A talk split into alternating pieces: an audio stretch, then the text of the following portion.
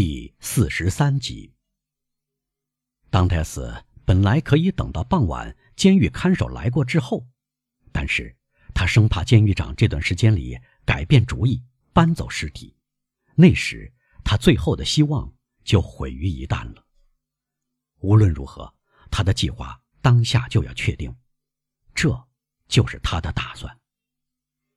如果在运尸的过程中，掘墓人发现扛的是一个活人，而不是死人，当泰斯就不让他们有时间来弄明白。他使劲一刀从上至下划开口袋，利用他们惊慌失措之际，拔腿就逃。如果他们想抓住他，他就用刀对付。倘若他们把他送到墓地，放进墓坑里，他就任人覆盖泥土。由于是黑夜，只要掘墓人一转过背，他便从松软的土中。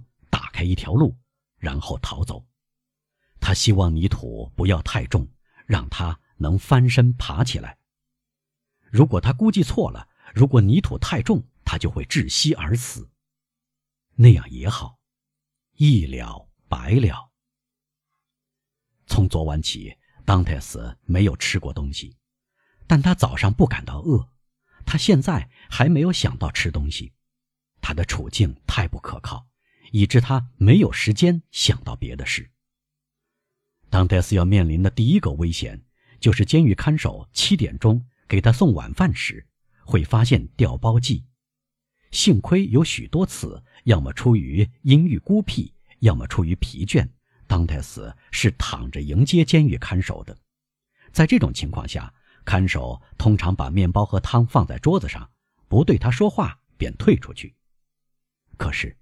要是这次监狱看守违反沉默的常规，对当戴斯说话，看到当戴斯一声不响走进床边，便会发现一切。傍晚七点钟临近了，当戴斯的焦虑不安也开始变得白热化，他的手按在心上，试图压住心跳。他用另一只手抹去额头上沿着双鬓往下淌的冷汗，颤抖。不时掠过他全身，仿佛用一只冰冷的老虎钳夹住他的心似的。于是，他以为自己快要死了。几个小时过去，堡里却毫无动静。当泰斯明白，他摆脱了第一个危险，这是一个好预兆。末了，将近在监狱长指定的时间，楼梯上响起了脚步声。埃德蒙知道。关键时刻已来到，他聚集起全部勇气，屏息静气。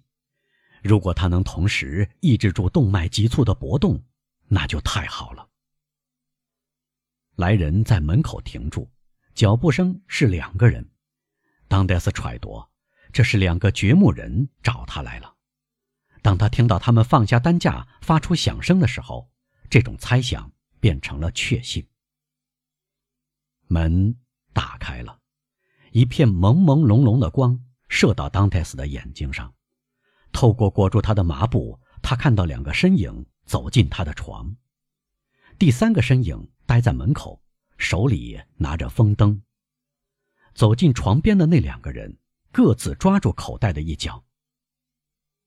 这个干瘦的老头儿还很沉呐，搬起脑袋的那一个说：“听说。”骨头每年要增加半斤呐，搬脚的那一个说：“你绑住结了吗？”头一个讲话的人问：“台上多余的重量，我不是太蠢吗？”第二个人回答：“我到了那边再绑好了。”你说的对，走吧。干嘛要绑结呢？当戴斯心里纳闷。来人把假死人从床上搬到担架上，埃德蒙挺直身子。要把死人的角色装得更像。来人把他放到担架上，然后由手拿风灯走在前面的那个人照亮。这一队人登上楼梯。骤然间，黑夜、新鲜而寒冷的空气溢满他全身。当戴斯感觉出来，这是米斯特拉尔风，这是一种突然的感受，使他悲喜交集。抬担架的人。走了二十来步，然后停下来，把担架放在地上。其中有一个走开了。当戴斯听到他的鞋踏在石板上的声音，我到了哪里呢？他心里想。你信不信？他可真是一点不轻呐！那个靠近当戴斯的人坐在担架边上说：“当戴斯的第一个考虑是要逃走，幸亏他克制住了自己。给我照照亮，畜生！”走开的那个抬担架的人说：“要不然我就找不到要找的东西了。”拿风灯的人服从命令，尽管这个命令用词明显不太得体。他究竟找什么呢？当戴斯心想，想必是一把铁铲吧。一声满意的感叹，表明掘墓人已经找到了要找的东西。好了，另外一个人说：“真费劲儿。”是的，那个人回答。不过他再等也不会失去什么。说完，他又走近埃德蒙。埃德蒙听到一样沉重的东西放在他身边。发出“轰”的一声，与此同时，一条绳子使劲地捆住他的脚，捆得他都疼了。喂，绑结实了吗？一直袖手旁观的那个掘墓人问。绑结实了。另外一个说：“我向你担保。”那么上路吧。抬起了担架，又走了起来。约摸走了五十步路，然后停下来开门，接着又往前走。随着一步步向前，海浪拍溅在耸立古堡的岩石上发出的响声，更清晰地传到当戴斯的耳骨里。天气真坏，一个抬担架的说：“今夜泡在海里可不好受。”是的，神父可要里湿外透喽。另一个说：“他们哈哈大笑。”当戴斯不太明白揶揄的意思，但他的头发。仍然倒竖起来。好了，我们到了。头里那个人说：“再远一点再远一点另一个人说：“你明明知道，上次那一个半空中撞在岩石上，第二天监狱长训斥我们是懒鬼。”又往上走了四五步，然后当戴斯感到他们抬起他的头和脚，晃荡起来。一，掘墓人一起喊道。二，三。这时，当戴斯感到自己被抛到广阔的空中，像只受伤的鸟儿穿过空气。他怀着心都变凉了的恐怖往下掉，一直往下掉。尽管下面有样沉重的东西坠着他，加快下落的速度，他还是觉得跌落像一个世纪那样长。最后。他带着可怕的巨响，像一支箭一样落入冰冷的水里。他不由得发出一声喊叫，叫声马上被水淹没了。当泰斯被抛入海里以后，绑在脚上的三十六斤重的铁球把他坠往海底。大海，就是紫山堡的墓地。蒂布朗岛。当泰斯虽然头晕目眩，几乎要窒息，但还意识到要屏住呼吸。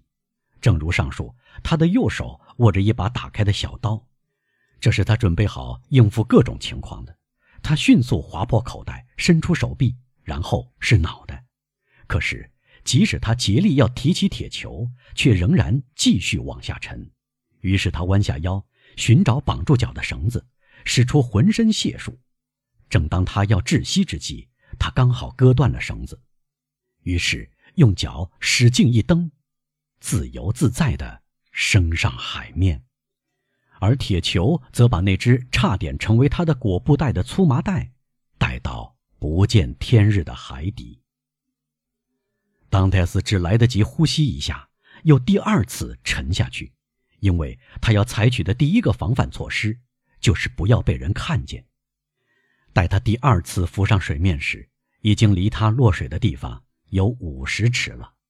他的头顶上只见天空墨黑，暴风雨即将来临，劲风席卷匆匆而过的乌云，时而露出一小块点缀着一颗星星的蓝天。他面前伸展着阴沉沉的、怒吼着的海面，就像暴风雨来临之前那样，波涛开始翻腾起来。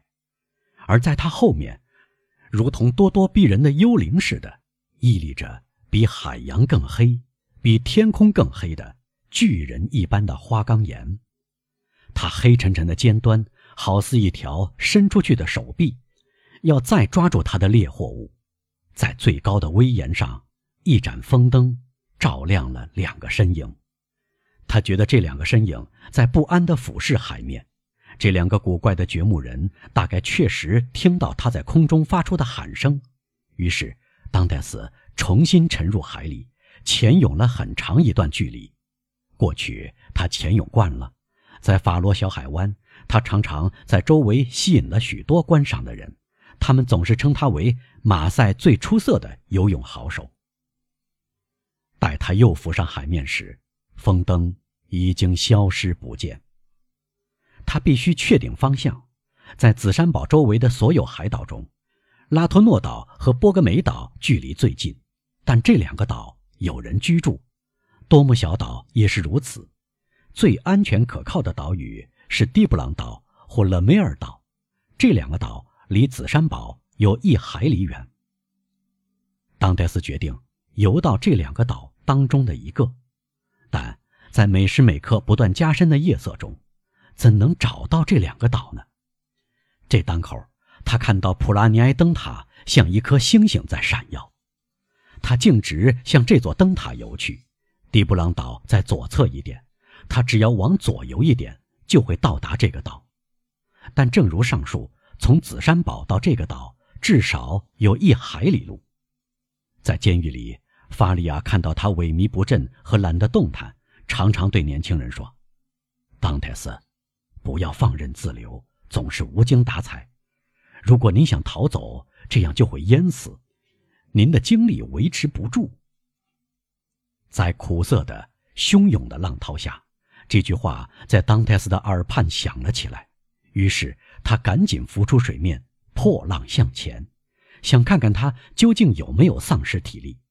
他高兴地看到，被迫停止活动，丝毫没有夺走他的精力和灵敏。他儿时就在海里嬉戏，他感到还是能主宰海水。再者，恐惧在穷追不舍，使当泰斯倍增力量。他伏在浪尖上，倾听有没有嘈杂声传过来。每当他升上浪峰时，他便迅速向可以望见的天际横扫一眼，竭力瞭望黑茫茫的海面。每个稍高一点的浪头，在他看来都是一艘追赶他的小船。于是他更加使劲儿，这当然使他游得更远了，但反复几次势必迅速耗尽他的力气。他始终向前游去，可怕的古堡有点消融在夜晚的雾气中，他已分辨不出它，但始终感到它的存在。